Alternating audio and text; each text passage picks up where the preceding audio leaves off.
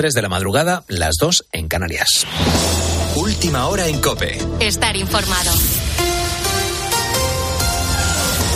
Y este viernes vamos a estar muy pendientes del recuento de votos del extranjero. Juan Andrés Rubés, buenas noches, noches. ¿Qué tal, Carlos? Bonanit, los 350 escaños del Congreso de los Diputados penden del reparto definitivo. Queda por contar a partir de las 8 de esta mañana las papeletas de los nacionales residentes fuera de España.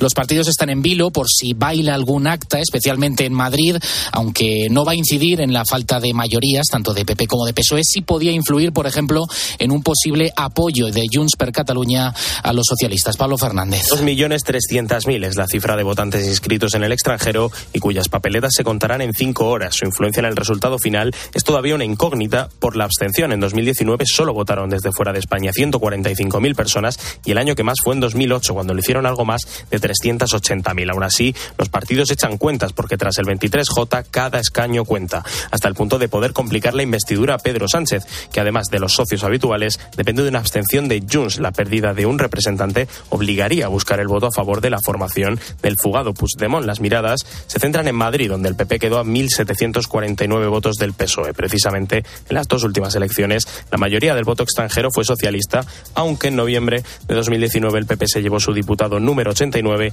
a costa del PNV sobre la bocina.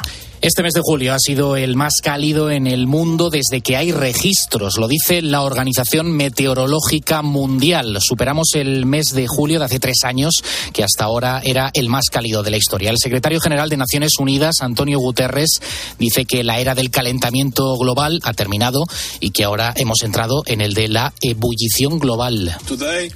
Hoy, la Organización Meteorológica Mundial y la Comisión Europea de Servicio de Cambio Climático de Copérnico han emitido el dato oficial que confirma el mes de julio de 2023 como el mes más caluroso registrado en la historia de la humanidad.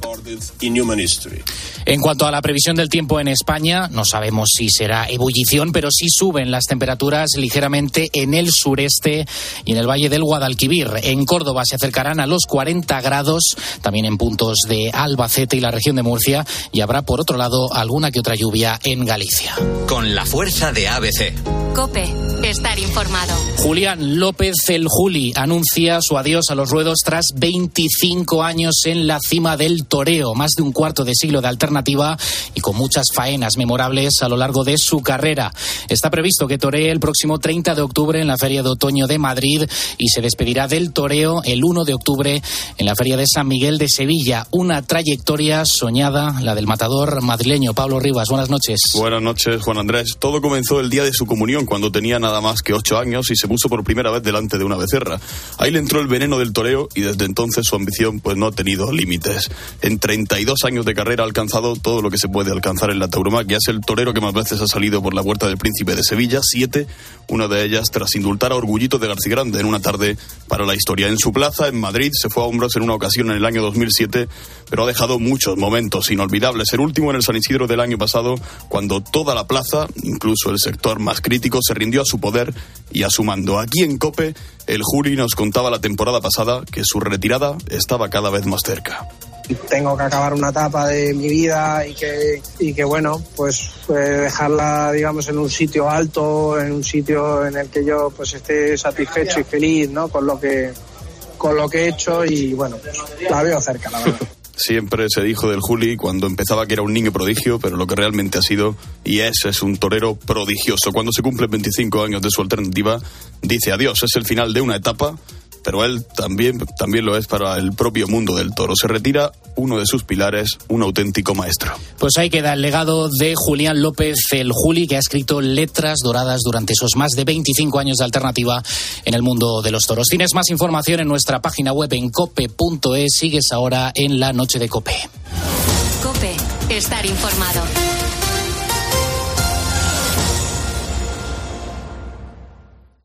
La noche. Beatriz Pérez Otín. Cope, estar informado. Desde el Palmar para, para toda España. El servicio es buenísimo. El resto de Djokovic. Pásale, pásale, pásale. Derecha cruzada de Carlos Ecarati. La deja en la red. No va Djokovic.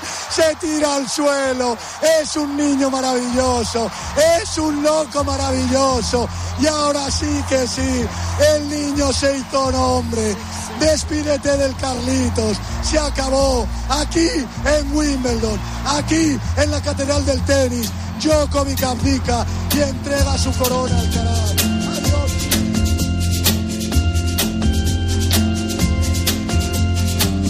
Seguro que sabes perfectamente qué sonido es este que acabamos de escuchar, ¿verdad? Es nuestro compañero Ángel García narrando el punto con el que Carlos Alcaraz ganó Wimbledon.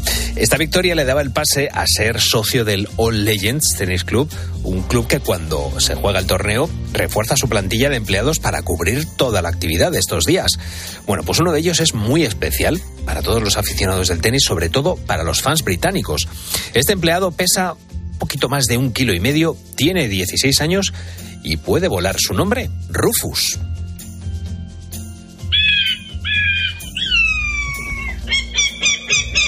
Ya le estás escuchando. Rufus es el halcón y guardián de Wimbledon desde el año 2009.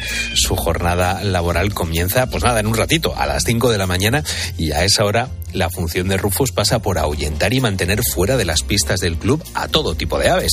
Así se garantiza que ninguna entre en la pista, que no molesten a los jugadores y que se asegure el mantenimiento. Claro, esto es una responsabilidad muy importante, pero ¿cómo se le enseña a un halcón a realizar este tipo de funciones? Pues Miguel Bóveda es jefe de área en la Comunidad de Madrid de la cetrería Campeza desde hace más de siete años. Los primeros días de entrenamiento en cetrería se denominan amansamiento porque es donde generas ese vínculo, ¿no? Donde el animal entiende que tú no le vas a hacer daño, que va a ser una, una relación para toda la vida y, y, que, y que vas a ser su compañero, ¿no? Que vas a ser su aliado y que no y que mucho mucho más lejos pues no le vas a hacer daño ni ni, ni, va, ni va a sufrir contigo no sino todo lo contrario. Los primeros halcones que trabajaron como Rufus se remontan al siglo VIII antes de Cristo.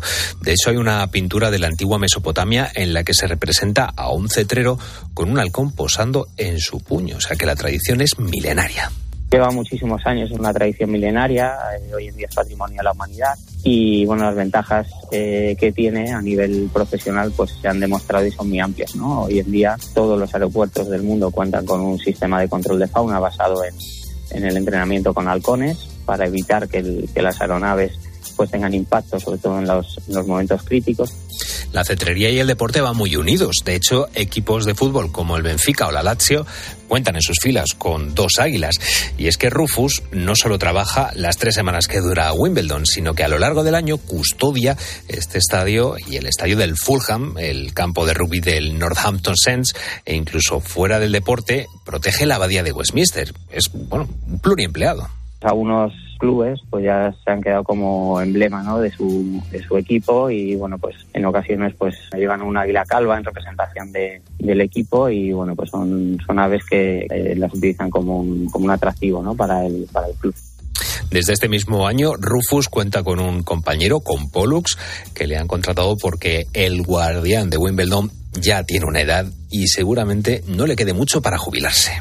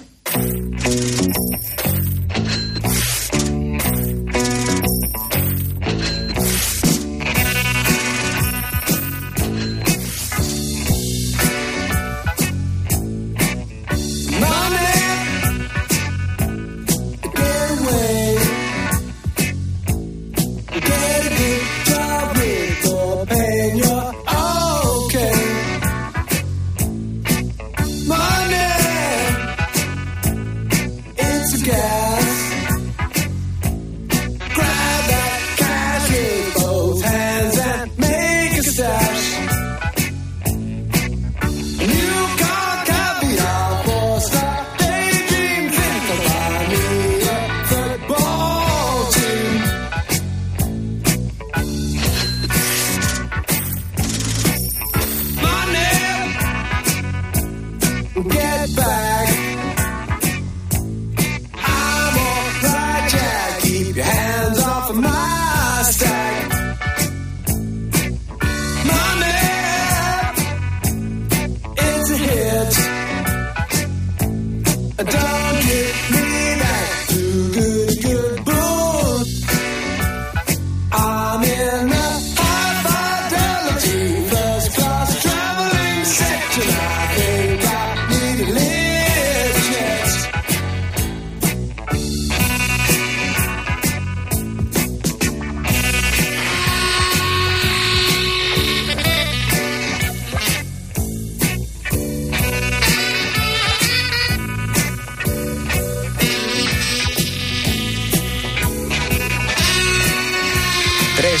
10 de la madrugada sigues en directo en la noche de Cope y aunque esté sonando Money de Pink Floyd no vamos a hablar en este momento de la madrugada de economía porque esta canción siempre que se habla Raúl Liñares de temas económicos no sé por qué en la radio nos gusta mucho ponerlo eh, es una manía que tenemos que ir cambiando de canción, ¿no? Sí, sí, habrá que, habrá que buscarse nuevas, nuevas cosas, pero bueno, estamos pinchando esta canción en la noche de Cope porque un 28 de julio de 1943 nació eh, Richard Wright, el que fue teclista de la banda. Hoy cumpliría 80 años falleció en el año 2008 y bueno, pues queríamos homenajearle, ¿no? Eh, Wright hizo contribuciones esenciales al sonido de la banda, consiguió ese espectro, ese sonido espectral, ese, bueno, eh, llevó más allá, más allá de lo que estaba establecido en ese momento el rock y sobre todo el rock sinfónico y progresivo de Pink Floyd y bueno, pues hoy queremos recordar al teclista de Pink Floyd, Richard Wright, el que hubiera sido su 80 cumpleaños.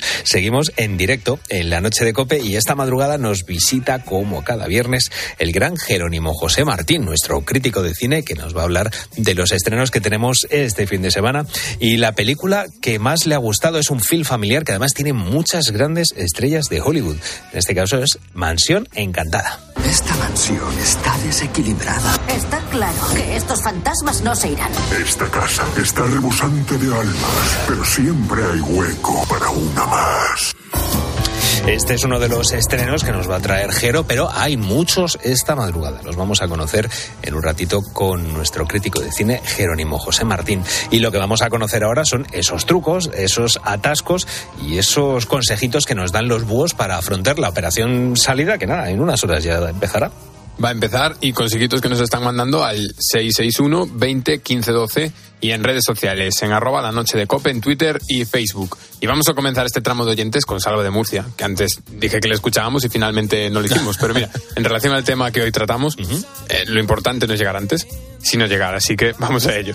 Tras trabajar 15 años en el mundo de la noche, en discoteca y en pub, fui dueño de un pub en el centro de Murcia y bueno, más pequeño, más acogedor, eh, discoteca más grande, multitud de gente y más agobio.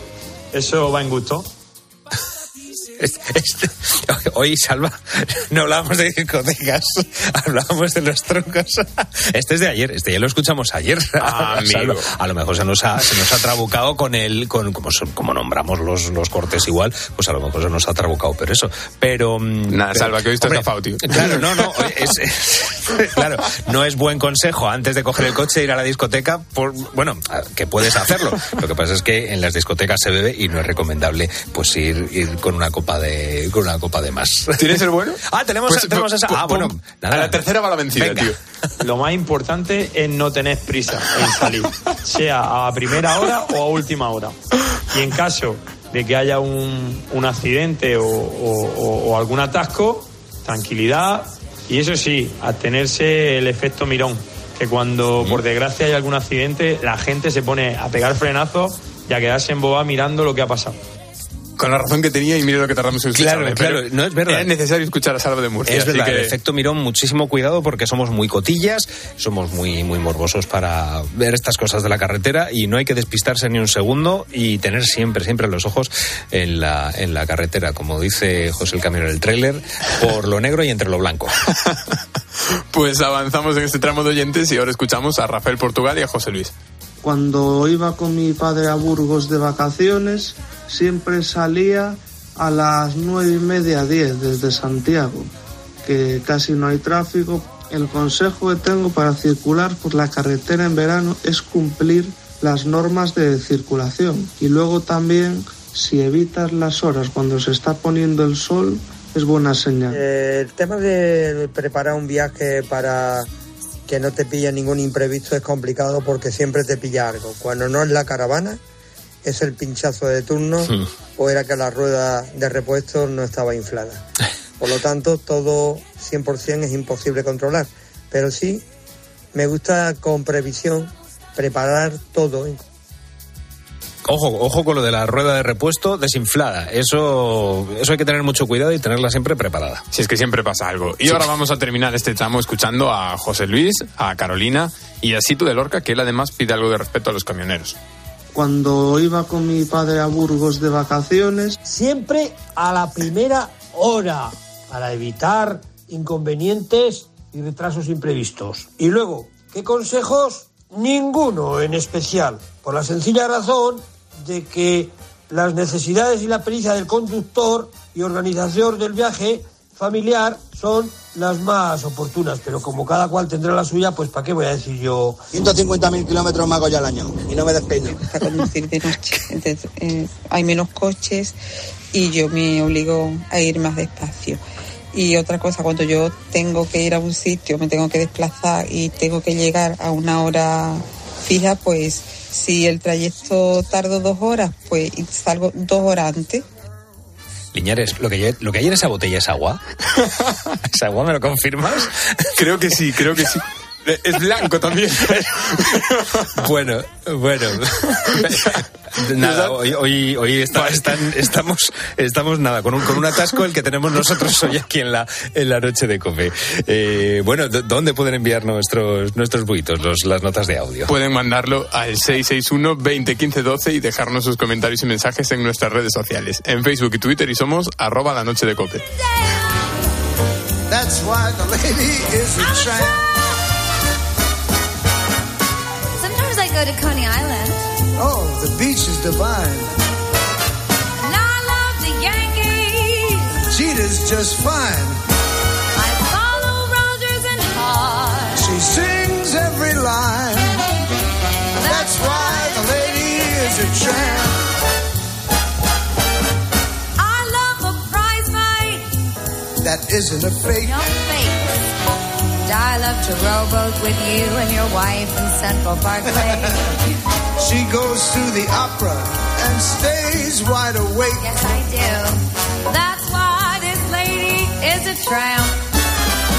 She likes the green grass under her shoes.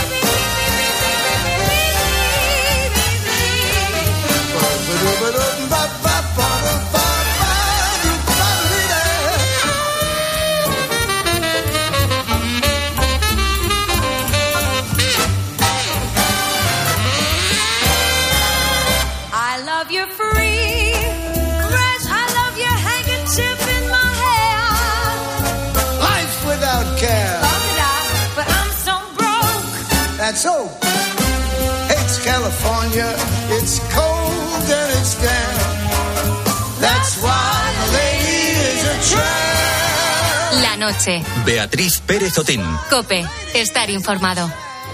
Están pasando muchas cosas. Y estés donde estés este verano, en Cope vamos a estar ahí para contártelas. Arrancamos con esa última hora que les hemos adelantado hace unos minutos. Con Herrera en Cope y la última hora. Con Mediodía Cope, la tarde, la linterna. Muchas zonas de España han estado en alerta máxima por los incendios. El partidazo de Cope. Sesión continua de deporte aquí. Este verano, Cope te acompaña estés donde estés. También en cope.es, redes sociales y en tu móvil.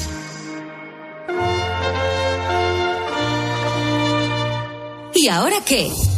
Ahora, máster universitario en Radio COPE, organizado por la Fundación COPE y por la Universidad San Pablo CEU, con un año de prácticas remuneradas. Porque la radio en la que crees es la radio que te forma como periodista 360. En audio, video podcast, redes sociales, web, junto a los líderes de la radio española. De las muchas cosas que tenemos que hablar. Yo te voy a contar los hechos, cómo está ocurriendo. ¿Quién calienta para entrar a la segunda parte? Sí, sí. Máster universitario en radio COPE. La radio en la que crees es la radio que te hará crecer. Infórmate en fundacioncope.com y en el 91 828 39 30. Remember the words you told me, love me till the day I die. Surrender my everything, cause you made me believe you're mine. Yeah, you used to call me baby, now you're calling me by name.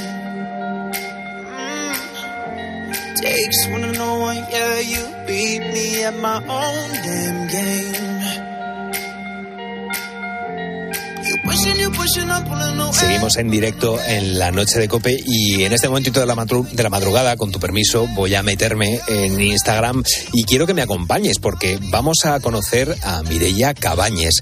En su perfil, si lo vemos, podemos leer las siguientes palabras. Valencia, campeona de España, hashtag surf, adaptado, campeona de Europa, subcampeona del mundo, hashtag para surf y hashtag sarcoma Ewin.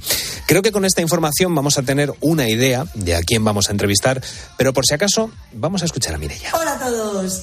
Hoy vengo a contaros que ayer fue el día más importante de mi vida, uno de los más felices, y os preguntaréis, ¿por qué? Probablemente para vosotros sea una tontería, pero para mí fue de verdad súper, súper, súper importante. Entré por primera vez al agua con esto. Cuando Mireia dice esto, enseña su prótesis, su pierna. Esta sustituye a la que perdió debido a un sarcoma de Edwin que le diagnosticaron a los 7 años. Ahora tiene 36 y desde entonces lleva viviendo las consecuencias del, car- del cáncer que dio, podemos decir así, un revolcón como el que te da una ola. Quiero que me acompañes en este rato a conocer algo más de Mireia Cabañes. Buenas noches, Mireia, ¿qué tal estás? Muy buenas noches. Pues muy bien, la verdad. ¿Para qué quejarnos? Bueno, eh, hombre, en tu caso tienes más de un motivo para quejarte, porque ya te digo, viviendo esta desde los siete años que te diagnosticaron ese sarcoma de Edwin, el, el tener que estar viviendo en la situación, ojo, da para quejarse, pero en tu caso no te quejas mucho. No, no me gusta, la verdad. Eh, tengo mis razones, pero no conseguiría nada. Así que, pues para adelante y ya está. Mm, Bueno, eh, tienes una trayectoria de pelea eh, o de lucha. Yo en general cuando, cuando hablamos de, de- de temas oncológicos no me gusta hacer referencia a decir está la lucha, la pelea, pero desde los siete años desde luego que te enfrentas a esta, a esta situación. Eh, claro, ¿cómo vive una niña de siete años eh, el diagnóstico de un, de un sarcoma? Yo no sé, no me puedo ni imaginar cómo, cómo puedes vivirlo. Cuéntame. Pues a ver, la verdad es que al 100% eh, no recuerdo siempre que me hacen alguna entrevista y me preguntan que qué recuerdo del día que me contaron la noticia y siempre digo lo mismo, recuerdo un cucurucho de vainilla. el, el cerebro es muy, es muy sabio y, y hace como selección de lo que quieres recordar o no. Y sí que es verdad que justo ese día fue cuando mis padres fueron a otro médico a por una segunda opinión, en este caso era un médico privado, y la hija que estaba allí pues me bajó a la heladería de abajo y me compré un helado. Y eso es lo que recuerdo. Pero bueno, digamos que me tocó cambiar muchas cosas de mi vida. Eh, aprendí desde muy pequeña a ver todo lo que podía perder y a luchar por ello. Yo no sé si, si consideras que esto te ha podido condicionar de, de una manera, lógicamente te ha condicionado de una manera eh, negativa, pero yo no sé si esto ha influido mucho en cómo puedas ver la vida ahora con 36 años. Absolutamente, sí, sí. Yo siempre digo que el cáncer me quitó, pero que también me dio mucho. De hecho, me quedo más con lo que me dio que con lo que me quitó, porque yo la personalidad que tengo hoy en día eh, es gracias a, a todo el proceso de enfermedad y a todo lo que he tenido que luchar en esta vida. Entonces, eh, ha sido malo, he tenido mis momentos bastante duros, pero también lo veo desde un punto de vista positivo. Claro, no quiero que centremos lógicamente toda la conversación que vamos a tener en este ratito de charla a la madrugada sobre, sobre la patología, porque claro, tú a pesar de eso te subes a una tabla de surf. Eh, de hecho, te acabamos de escuchar cómo estabas, eh, pues bueno, celebrando esa, esa prótesis con la que te estabas subiendo a la, a la tabla. ¿Cómo llega el surf a tu vida? Pues la verdad que el surf eh, ha llegado tarde, y, pero ha llegado para quedarse para siempre. Es un deporte y un estilo de vida que llevaba muchos años queriendo practicar, de hecho desde que era pequeña, pero por falta de referentes pues no llegó hasta el 2021 aproximadamente que fue en uno de los momentos más duros de mi vida, que estaba eh, bastante reposo por el tema del dolor crónico y a través de un documental de que vi que marines de Estados Unidos eh, practicaban surf para reinsertarse en la sociedad, descubrí que había otra manera de hacer surf. Entonces vi que en España también se practicaba, llamé a todo el mundo. Eh, de hecho, aquí en Valencia llamé a Mediterranean Surf School, les conté mi locura porque yo no dije quiero practicar surf, yo dije quiero competir. Y claro, me miraron un poco, un poco raro, ¿sabes? Y, nada, desde la primera vez que lo probé sabía que, que me tenía que quedar en este deporte, me tenía que quedar por mí y por los demás porque como ya te he dicho que tardé en probarlo, yo no quiero que a los demás les ocurra lo mismo y ahora trato de ser un poco de referente para que las personas conozcan la disciplina y, ayudarles a que se puedan meter en el agua. Claro, es lo que estabas diciendo tú. Me, encanta por la- cuando en la noche de COPE eh, aparecen personas que no tienen referentes y que ellas, eh, ellas o ellos se convierten en, en referentes. Claro, en tu caso, eh, no sé si está el famoso Christian Slater, que es yo creo que el surfista más, más famoso de la, de la historia, pero claro, era un referente masculino. Yo no sé si ese ha sido una de las, de las posibles referencias o si había alguien incluso fuera del mundo del surf en el que tú te hayas fijado para decir, oye, pues yo quiero eh, hacer esto con mi vida. A ver, en realidad yo tenía un poco como referente a Bethany Hamilton, que es otra surfista profesional que de hecho le falta un brazo por, por, una, por un ataque de tiburón, pero ella ya era surfista de antes y es brazo, no pierna. Entonces no conocía a nadie que con prótesis eh, practicara surf y mucho menos en, en el Mediterráneo. Entonces eh, ha sido bastante complejo porque sí que algún amigo mío que surfeaba me decía, pero hazlo tumbada. Y yo ya, pero es que tumbada no quiero. Que probablemente eh, podía haberlo practicado sin competición de la misma manera que lo hago ahora. Pero ha tenido que aparecer un poco la parte competitiva en mi vida como para darme cuenta de que lo puedo hacer de manera diferente. Eh, Te quiero preguntar, eh, Mireia, claro, ¿cómo es, cómo es la competición de, de surf teniendo una prótesis o, bueno, se le puede llamar así para surf? ¿Cómo es, ¿Cómo es una competición de ese tipo? No sé si hay muchas diferencias. Pues a ver, eh, ahora mismo, eh, según la ISA, son nueve categorías las que se diferencian. Eh, problemas con, o sea, personas con problemas en las extremidades superiores, eh, problemas de rodilla para abajo, de rodilla para arriba. Luego hay otra categoría que van tumbados pero son eh, independientes, otra que son tumbados dependientes. Hay visuales, o sea, estamos divididos en nueve categorías. Nunca va a ser igualitario porque eh, cada uno somos muy distintos y tenemos distintas características, pero sí que intentan igualarlo bastante. Entonces, mi categoría es la de Stan 3, que es para personas amputadas por arriba de rodilla. Y de hecho, eh, tanto Stan 2, que es por debajo de rodilla, como Stan 3, soy la única persona que hasta ahora ha surfeado sin prótesis. Eh, quiero, Mireia, que, que escuchemos un fragmento de uno de los vídeos en los que hablas de tu vida. ¿Sabes qué es lo que más me gusta de llevar prótesis? Que dejo de ser dependiente. Que puedo eh, venir a la orilla sin muletas, que no hace falta que nadie me lleve la tabla, que puedo entrar y salir del agua yo sola y sobre todo que puedo ayudar a gente en el agua, que es lo que más me gusta. ¿Has encontrado gente que te haya dicho, oye, Mireia, eres tú mi referente? Ahora que hablabas de precisamente de ayudar a otras personas. Sí, muchísimas personas, pero te hablo de personas tanto en España como en México o en otras partes, en otras partes del mundo.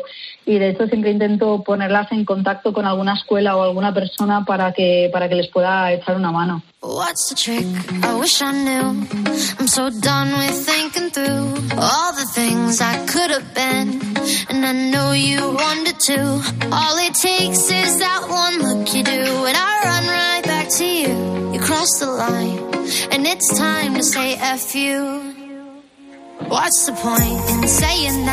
Antes estabas hablando precisamente del dolor crónico. Yo me imagino que, esa convivencia con el dolor es dura, pero yo no sé si es, eh, bueno, más dura esa negociación con tu cerebro para que la acepte. Y yo me imagino que eso te podrá parecer eh, mientras estás compitiendo, mientras estás entrenando. Eh, ¿cómo, te, ¿Cómo gestionas? ¿Cómo se gestiona precisamente esa convivencia con el dolor crónico? Pues a ver, al principio fue súper difícil asumirlo, asumir que tenía que cambiar muchísimas cosas de mi vida, hábitos, trabajo, luego comprender de dónde venía y empezar a, combatirlo. Y la verdad es que a día de hoy lo llevo bastante bien porque tengo fuerza mental, mm, psicológicamente estoy bastante bien. Entonces, cuando me aparece, por ejemplo, en competición, aguanto. De hecho, ahora mismo tengo una lesión en el manguito rotador. Eh, justo me surgió la semana pasada, eh, o la anterior, ya no, la anterior, en el Campeonato de Europa por, bueno, una ola. Me lesionó el brazo y me dolía muchísimo, pero yo sabía que tenía que continuar eh, la competición porque mi objetivo era intentar no solo, o sea, no ganar, sino intentar ganarme a mí misma, es decir, mejorar mis, mis, últimas, mis últimos scores. Y, y yo estaba centrada en, aunque duela, son 20 minutos, cuando salgas ya te relajas. Entonces es como que la mente es muy fuerte y puedo luchar con ello. Sí que es verdad que luego, por ejemplo, ahora estoy en reposo tanto por el brazo como por la cadera porque me duele bastante. Nada más el hecho de- del viaje en coche a mí ya me fastidia bastante y luego tengo que estar yendo al fisio, haciendo rehabilitación y de, y de descanso unos días. Es Entonces es encontrar un poco el equilibrio. Es también crónica la, la visita al, al, fisioterapeuta, me imagino que será una de las visitas Sí, sí. obligadas semana tras semana, como, como el que dice, ¿no? Sí, sí, sí, sí. Voy prácticamente todas. Me imagino, me imagino. Claro, eh, estamos hablando de tu, de tu faceta como, como surfista, pero también eh, eres empresaria eh, y también la solidaridad está, está presente a través de la Asociación Española de Empresarios y Autónomos con Discapacidad. Cuéntanos de en qué consiste esta, esta asociación y cómo, incluso si hay alguna persona que nos está escuchando, pues cómo puede aprovecharse de, de esta asociación. Pues a ver, empresaria tampoco, ya soy una humilde, soy humilde autónomo. Bueno, pero, todos, pero los, todos, los, todos los autónomos son, son empresarios, en cierta manera. Sí, sí, ojalá llegue a serlo. Y la verdad es que yo simplemente eh, lo que hice fue impulsar la creación de la asociación, un poco dando la imagen de, mujer que faltaba. Pero es verdad que luego, por motivos de tanto profesionales como deportivos, me tuve que desvincular un poco porque no puedo abarcar todo. Entonces, como que la impulsé, ayudé a, que se viese la necesidad, eh, hicimos los estatutos y echamos para adelante, pero luego yo ya dado un paso al lado y la están gestionando ahora mismo otras personas. Eh, claro, eh, yo mm, en general en redes sociales te conocemos como M, ¿no? No solamente como Mirella, sino más como M, ¿no? M eh, Cabañes. Tienes ahora mismo 12.000 eh, seguidores en, Instagram. Yo no sé si es una herramienta eh, potente o útil para que, bueno, para que tu, tu ejemplo pueda llegar a, personas. Sí, la verdad es que utilizo bastante las redes sociales eh, para mostrarme tal cual soy, o sea, sin tabúes, para que toda persona pueda ver que no pasa nada por eh, tener cualquier deformidad en las piernas que puedes llevar falda, para que vean que se puede practicar deporte o que, para que vean que podemos hacer y llegar a cualquier cosa, cualquier persona con discapacidad, tanto Instagram como TikTok, que es verdad que en TikTok es más fácil aumentar la audiencia y tengo ahí tengo bastante más seguidores. Pero sí, sí, yo en realidad cuento mi, mi día a día, además de manera súper natural. y muchas veces sí que me llegan muchísimos mensajes privados, pues o de madres con los nenes que están malitos, con personas que pues que quieren superar algún problema, que tienen vergüenza en ponerse pantalón corto porque tienen cicatrices, o incluso personas que no tienen discapacidad ni nada, pero que se han cortado en probar el surf por el hecho de que son mayores de 40. Ya ves tú que yo tengo 36, ¿eh? Pero sí que es verdad que, no, que noto que la gente se, se va animando bastante. Eh, campeona de España, eh, campeona de Europa, subcampeona del mundo. Eh, ¿qué, qué, en qué más te queda por, por competir, Mirella? Pues a ver, eh, este año llevo, o sea, mi objetivo, si el hombro me lo permite, es poder conseguir eh, ser campeona del mundo, porque el año pasado me quedé a dos segundos y no quiero repetir el mismo error. Y luego, pues me gustaría probar otras cosas. Y hay cositas de por medio que todavía no puedo contar. Pues, pues eh, emplazamos a, a dentro de, de unos meses para volver a, a contactar contigo y, oye, y que nos cuentes eso que ahora mismo no nos puedes contar. Eh, pues Mireia Cabañes, M, eh, bueno, ella tiene, ya lo has visto, una, una energía y una felicidad contagiosa. Eh, ha tenido que superar pues problemas que ojalá no hubieran tenido que aparecer en su vida, pero bueno, es, es una maravilla poder hablar con personas pues eh, emprendedoras, una deportista de de élite y sobre todo que irradia esa, esa alegría. Mireia Cabañes, muchas gracias por estar con nosotros en la noche de Cope. Muchísimas gracias a vosotros por invitarme. Un abrazo, buenas noches.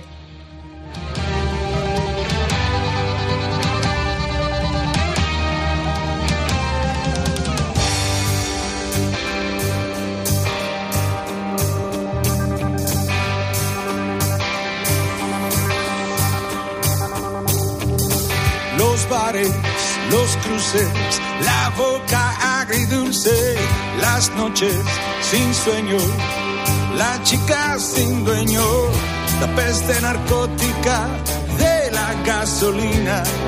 La noche. Beatriz Pérez Otín. Cope. Estar informado. La cola de esta noche no tiene final. Dos horas confiando que no colgarán. Dichoso cartelito de completo está el local.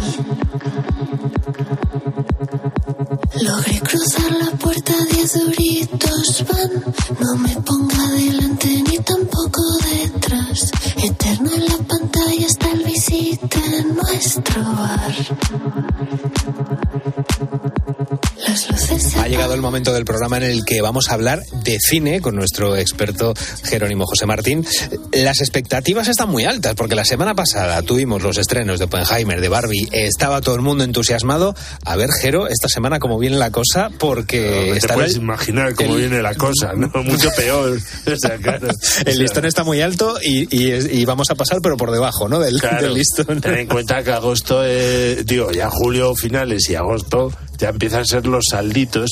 Hay alguna sorpresa, ¿eh? Porque hoy he visto eh, Gran Turismo, que es una película que han hecho en torno al videojuego. Claro, claro, Está claro. muy bien, ya la aviso, ¿eh? Sí. Eh, sí. No sé si estrena la semana que viene o el día 11, pero ya lo digo que está bastante bien. Me ha gustado mucho. A los que les gusten los coches, sobre todo. Está muy bien, pero no hay no va a haber muchas de esas. Ya te he dicho porque he visto otras también. O sea, hay muchas para cinéfilos, un documental sobre Alfred Hitchcock magnífico, cosas de estas, pero el resto son tienen siempre peguitas. Como ya Claro. verás que, que va a pasar con la de esta semana, que he tirado, por cierto, de plataformas y hay un par de ellas familiares, que creo que siempre es útil para los oyentes, películas que puedan ir a ver con los chavales. eh, que están bastante bien. La primera también es familiar. o sea, Mansión- las cuatro primeras son Venga, familiares. o Pues sea, arrancamos. Vamos a empezar con Mansión Encantada, que es una película que cuenta cómo una mujer y su hijo entran en su nueva propiedad, una enorme mansión situada a las afueras de la ciudad, una casa que está llena de fantasmas y la dueña se verá obligada a pedir ayuda a un cura, a un astrofísico y un profesor y además una medium. Mansión Encantada. Esta mansión está desequilibrada. Está claro que estos fantasmas no se irán. Esta casa está rebosante de almas, pero siempre hay hueco para una más. Vaya elenco, ¿no? Vaya, vaya, Sí. vaya ingredientes para Sí, hacer es una- como un chiste, o sea, como un chiste. Iba, iba un cura, un astrofísico, Un profesor y una y una medium. medium y entraron en la casa, en la mansión encantada. Además que está en Nueva Orleans, en las afueras, o sea, donde Nueva Orleans es eh, jazz y vudú. O sea, es lo que te iba a decir, hay, una- hay- mucho amor por lo Sí, espiritual, sí, sí. el mundo del esotérico y tal, Eso y así, eso es. claro. Entonces, bueno, hay que decir que esto parte de una atracción de los parques Disney, o sea, que, que se llama así, Mansión Encantada, ya hubo una versión en el año 2003 de Eddie Murphy que no fue muy memorable. De hecho, lo que estamos escuchando de fondo es eh, a Naked Ladies cantando Grim Greening Ghost, que es lo que se oye en, las atracción, en la atracción, ¿no? Tú entras en la mansión y te pasan ahí cosas, ¿no? Pues aquí llegan y está plagado de... ¿Qué, qué ventaja tiene esto? Que es la típica producción que han pensado diciendo, bueno, eh, con que se- nos gastamos poquito, eh, hacemos honor a la atracción, le renovamos la música y luego si tiene éxito en salas, pues mira, mejor que mejor. Han cogido un director poco conocido, eh, Justin Simien, que hizo Bad Hair, a una guionista joven que hizo eh, Cuerpos Especiales, se llama Katy Dipol, y Descontrolada, no es que sea gran cosa tampoco el guion. Pero ¿qué pasa? Que tiene un aliciente, y es que como toda buena película de género, eh, al, al tema espectacular de las apariciones, los sustos, los movimientos dentro de la casa que responden muy bien, eh, hay una cierta mm, tema dramático. No solo en estos personajes de que hemos citado, sino en las propias almas en pena que van apareciendo. Con lo cual hay una cierta apertura a la trascendencia, un cierto enfrentarse al duelo, a la pérdida de los seres queridos, a la muerte, a, a qué sentido tiene la vida. Y hay un elenco Sí, chulísimo. esto, o sea, si, Es eso- que- que- si todo eso te lo cuenta Owen Wilson, que es el personaje ideal para hacer de cura, es el actor Claro. ideal. Eh, porque además cuando se pone dramático es muy dramático Owen Wilson. Danny DeVito haciendo el, el gamba. Bueno. Eh, y tienes ahí a Jamie Lee Curtis. Jamie Lee Curtis también. Jamie Lee Curtis metida en una bola de cristal, que está muy bien. y Winona Ryder.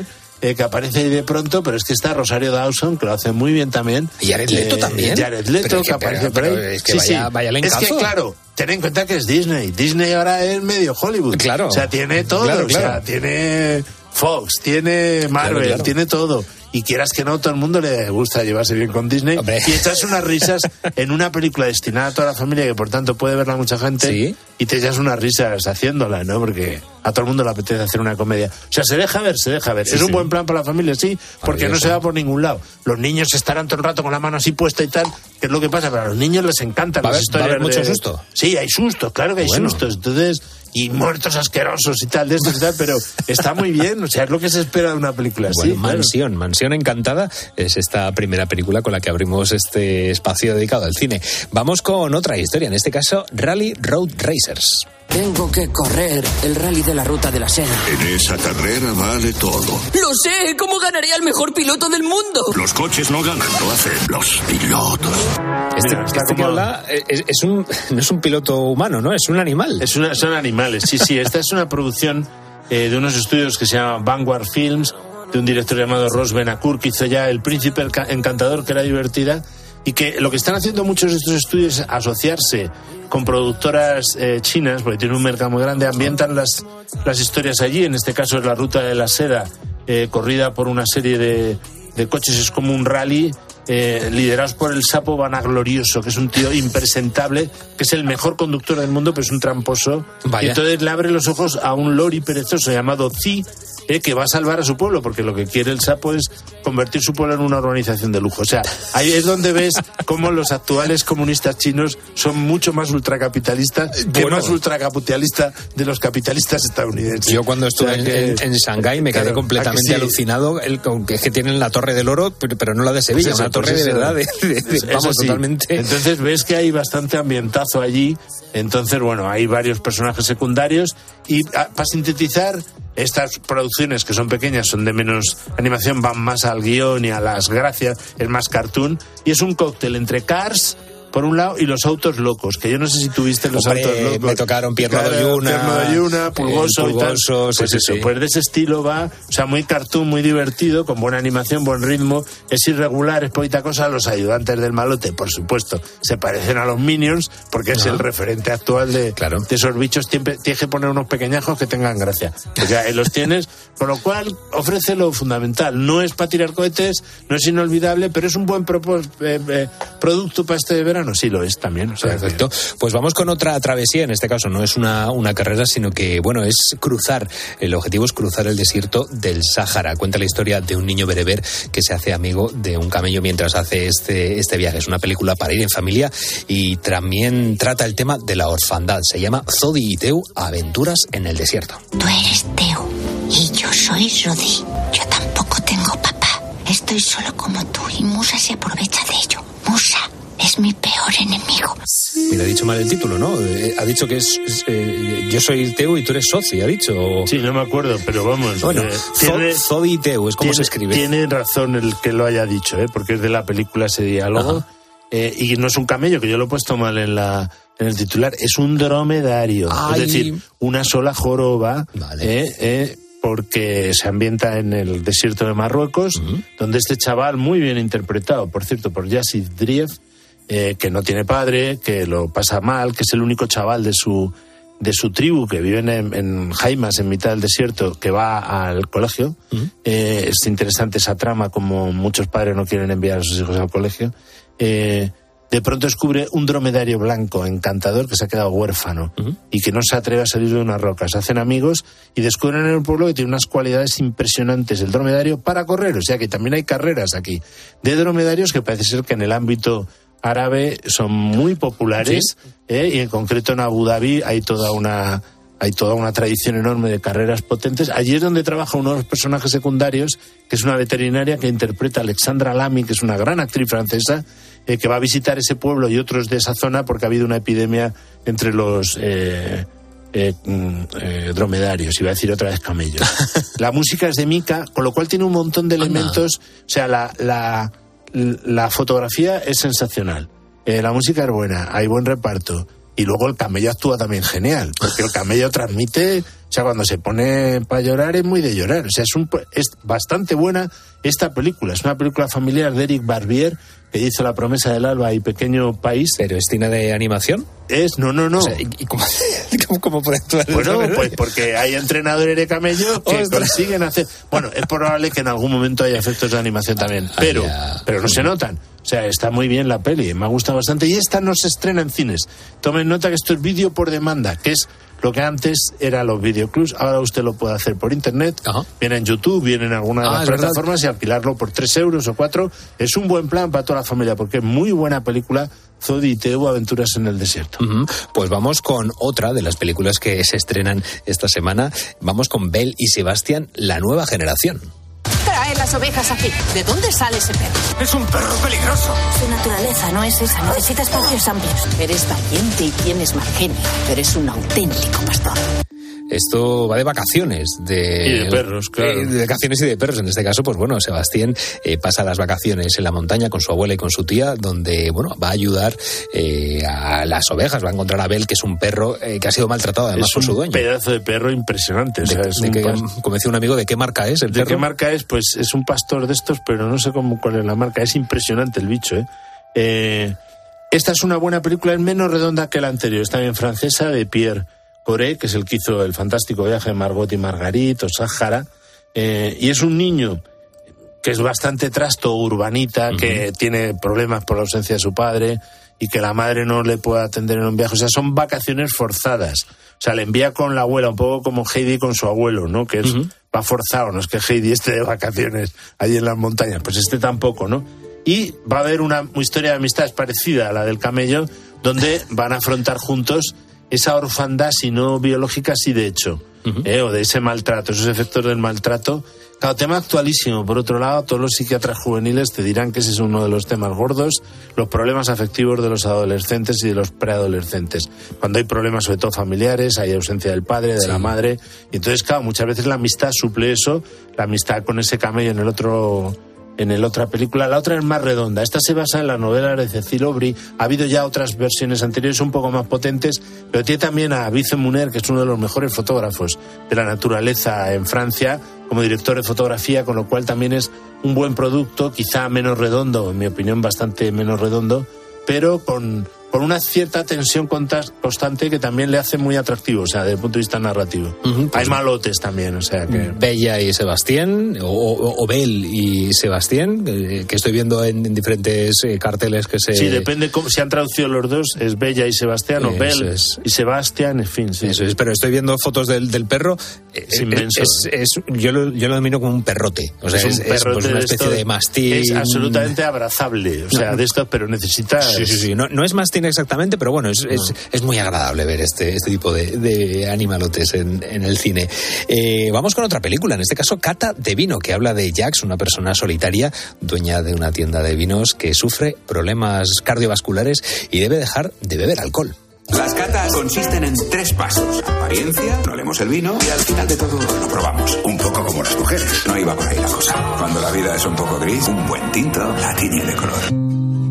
¿Qué me cuentas de esta película? Pues mira, que esta, esta es otra historia dramática convertida en una dramedia, que es la especialidad de los franceses. Este es de un director llamado Iván Calverac, eh, que hizo Irene, Alive, no, no es muy conocido aquí.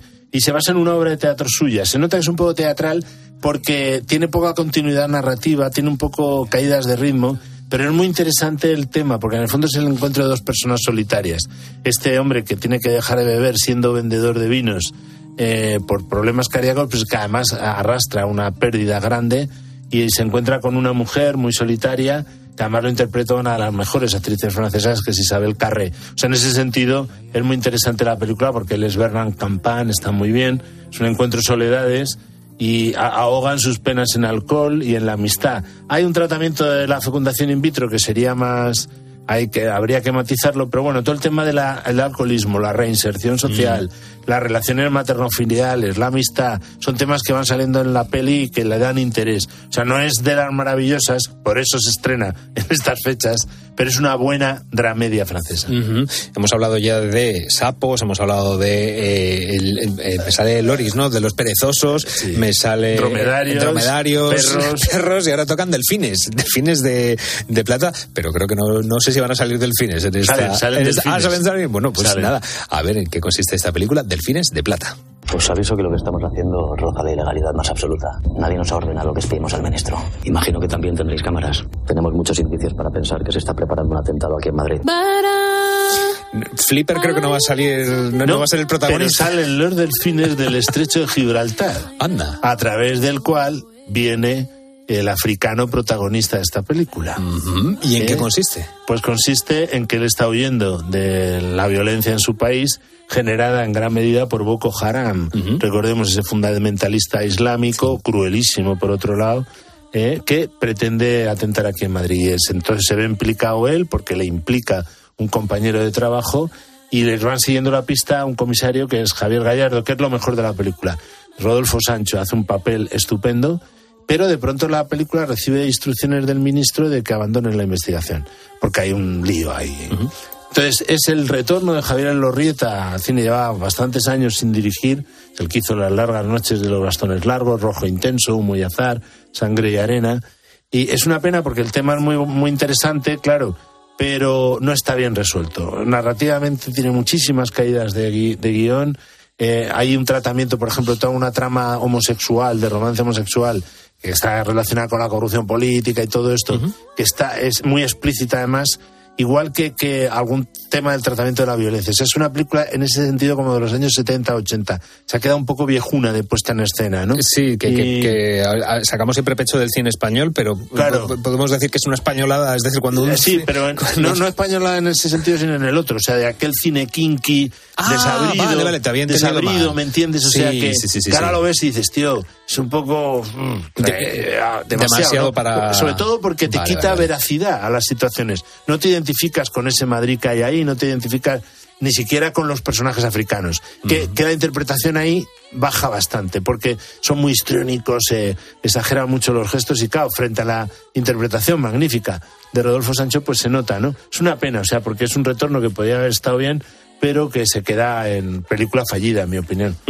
¿Algo que destacar del mercadillo? Pues mira, más que nunca es que más triste porque es una chica a la que le diagnostican una enfermedad terminal, solo se puede salvar haciendo un dificilísimo eh, traspase de, de pulmones y ella pues abandona a su novio y se va a Noruega porque ha visto allí un tío por internet muy nihilista, muy de estas de decir, eh, oye, déjate... Que no te lo creas, ¿no? Déjate querer, coño. O sea, que estamos, que, cuando, aunque no estéis casados y tal, ¿me entiendes? Sí. Estás a las duras y a las maduras. O sea, hasta que la muerte os separe, entiéndeme, y que déjate querer, ¿no? Entonces, bueno, pues eso no es la peli, es más bien esa vida de la autoafirmación, voy a buscar una serenidad que no vas a encontrar en este mundo, pero, eh, o sea, es una peli que puede tener interés. Don Juan es una versión de Don Juan muy peculiar, muy experimental, y yo creo que de lo demás no hay nada interesante. Detective Conan Black, Iron Submarine, que los fa- fanáticos la irán a ver, porque es la décima aproximación de esta, es entretenida y tal, pero no da mucho más de sí. Bueno, lo que sí da de sí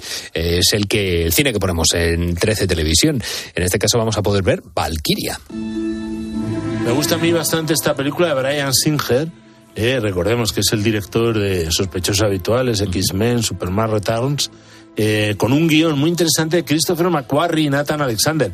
Christopher McQuarrie es el director de la última película de Misión Imposible, o de las dos últimas incluso, íntimo amigo de Tom Cruise. Tuve la suerte de estar con ellos aquí cuando la presentaron en Madrid. Tengo la única foto que tengo, las dos fotos que tengo con Tom Cruise son de esa rueda de prensa, donde él me elogió mucho el personaje histórico que interpreta, que es Klaus von Stauffenberg, este coronel que atentó contra Hitler después de un dilema moral muy grande, porque era aristócrata, muy patriota y católico, y claro, todo el tema del, del tiranicidio a él le pesaba, ¿no? Es lícito, ¿no? Te- es muy buena pelea, a mí me gustó mucho, eh, la, la echamos el sábado a las 17.10, pero es que eh, hoy mismo viernes ponemos 12 del patíbulo de Robert. Aldrich, esta noche con todos, Lee Marvin, Charles Bronson, y luego el sábado también el último Samurai, que está bastante bien, de Edward Zwick con Tom Cruise y Ken Watanabe, y el gran combate es una obra maestra, John Ford con Richard Wirman y Edward G. Robinson, dos de Ozores y Landa juntos, Ozores y Landa, Mm. eh, peligrosísimos, Manolo Lanuit y Fin de Semana al Desnudo. Fin de semana el desnudo es de mis películas favoritas. que, hay- que ahí está Lina Morgan también, era la que faltaba. o sea, que de claro. flamenca, además. Sí, sí, a, mí- o sea me que- parecen las películas del, No. del cine español más maravillosas de la Y historia. luego dos intensísimas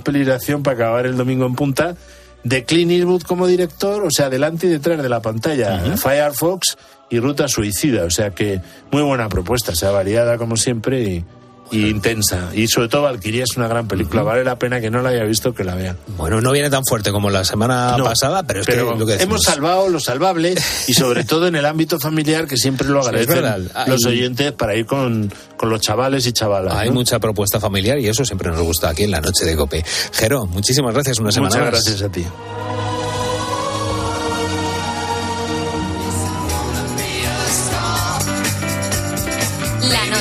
Beatriz Pérez Otín. Cope. Estar informado. Pues ya estamos montados en el coche Raúl Liñeres y yo para coger la última, el último tramo de la carretera de la noche de Cope que nos lleva pues por el último tramito de, de oyentes. Es un tramo pues m- es muy dulce porque ya es el último tramo que nos queda y es que muy divertido. A mí me Es encanta mejor- escuchar los consejos de los buitos. El mejor tramo de todos. Sobre Es todo el porque, mejor tramo. porque es el final y ya no nos vamos para casa, ¿no? Exactamente. Pues nada, hoy a nuestros buitos le estábamos preguntando precisamente por el tema de portada, por las carreteras en verano, por la operación salida y retorno. Y queríamos preguntarle si eran de los que salían a primera o a última hora en sus viajes. Y también dos preguntas. Una era cuál ha sido el mayor atasco en el que han estado y por otro lado si tienen algún consejo para los, las personas que vayan a coger el coche en estos días en la carretera. Podían mandar su nota de voz al teléfono 661 20 15 12 y también escribirnos en nuestras redes sociales en Twitter y Facebook donde somos arroba la noche de cope. Nos escribía Pedro de Córdoba precisamente y nos decía el mayor atasco me pasó por el circuito del Jarama y lo menos fue el atasco. Lo peor es que tenía unas ganas de orinar terribles y estaba en el carril del medio. Dos horas. Al final cogí una botella y dentro del coche. ¡Qué alivio! O sea, esto me pasó a mí en un... eh, o sea, yo lo vi en, en un viaje en autobús. Una Ah. persona que, claro, no había baño en el autobús. Claro. El, el viaje larguísimo, le pidió parar al chofer. El chofer dijo que no se podía y... Y, se tuvo que bajar allí con esas escaleras. Pasó lo que tuvo que, que pasar, vaya. O sea, esto, esto ya lo he visto yo también. Vaya, vaya. Bueno, pues, pues lo siento. Lo siento porque tengamos que llegar a esta situación. Otro consejo antes de coger el coche. Sí, ir con la... Intentar pasar por el baño. Ir con la vejiga lo más, baja- lo más vacía posible. Escuchamos ahora a José Antonio Apeli. Hablar atascos a un camionero. Os podríamos contar, tanto yo como los compañeros buitos que nos hacéis compañía por la noche, pues cientos de miles de anécdotas y de, de atascos. Así que para nosotros es un engorro, un tabú y mejor no hablar de él. Y un consejo para circular en verano, pues no circular en las mayores horas de calor, porque aunque lleves el aire acondicionado tampoco es muy bueno. Me gusta salir más bien de noche. No sé si es que estoy acostumbrado a la noche, pero me gusta ir de noche para conducir. Y luego, pues nada, me comí una caravana que venía para Madrid desde allí, desde K3, y antes de Talavera me comí una caravana que casi me tiré nueve horas para venir de- en, en una cosa que haces en dos. Madre mía. Nueve horas, sí. Madre mía. Hace, hace muchísimo tiempo que no escuchaba a, a Peli, es verdad. cu- Cuando escuchamos a, a, a Buitos, que hace tiempo que no nos manda la nota de audio, nos alegramos porque pensamos, ay, si le ha pasado algo, pues no, no, Peli. Está de Peli. vuelta. Oye, qué bien. Está qué de bien. vuelta con nosotros. Qué alegría. Y también nos mandó su audio José Camionero del Tráiler, que nos insiste en que los conductores utilicemos, por favor, el carril derecho si no estamos adelantando. Hombre. Siempre salgo en previsión de por donde tengo que ir para evitar esos atascos. Me da igual que sea mañana, tarde o noche, porque a la hora de conducir casi prefiero conducir de noche, casi no, prefiero conducir de noche. El mayor atasco, pues sí, fue uno que ya pillé en el túnel de Guadarrama bajando para Madrid, pues me perdí ahí, no sé si fueron unas tres horas y pico o algo así. Y algún consejo para circular por la carretera, en verano, en invierno, siempre procurar circular por el carril derecho. Es que es verdad, es que en, en una autopista, en una autovía, hay tres carriles, vamos todos, con- de verdad, como imbéciles por el carril de en medio. Vamos a utilizar el carril de la derecha, hombre. Eh, Vamos a intentar guardar las formas en las incorporaciones, pero hombre, es que vamos todos por el carril de en medio. Nos comentaba que le da más de un dolor de cabeza Es que es verdad. A él y a todos los que vamos por, por- El otro día por la, por la A6 me pasó, de verdad. Iba yo a 110 por la A6, por el carril de la derecha. Intentando adelantar y de repente un 80. De- No, no, al revés, el que iba por el 80 era el que tenía yo a la, a la izquierda. Entonces, pues, pues al final me, me comeré yo la multa por adelantar por la derecha. Pero bueno, derecha, que claro. no, que hay que ir, hay, en la carretera hay que circular bien. Y no lo digo yo, que lo dicen nuestros buitos y lo dice la- el sentido común. Punto en boca, que Bueno, se suele decir. me- me voy- me- al final me voy enfadado. En fin, bueno, muchísima precaución, muchísima precaución. Si hoy te vas de vacaciones en coche, ve con cuidado, ve sin pisar de más el acelerador, que lo importante, siempre lo decimos, es llegar. Hasta aquí la noche de cope. Si vuelves de vacaciones, bueno, espero que hayas cargado las pilas y que afrontes el nuevo curso con mucha ilusión. Y si aún no tienes sueño y te quieres quedar un ratito más escuchando la cadena cope, pues que sepas que ya está por aquí Carlos Moreno, el pulpo, y todo su equipo para acompañarte poniendo las calles, el primer despertador de la radio española. Hoy en el guion y la producción, Ana Pastor, Fer Carretero y Carlos Martínez. En la técnica, entre faders y búmetros, y búmetros, han estado eh, Miguel Ángel Nicolás, Luis Pinar, y yo como siempre soy Carlos Márquez. Te deseo un feliz fin de semana, como bien dice Garaje de Willy. Un abrazo enorme.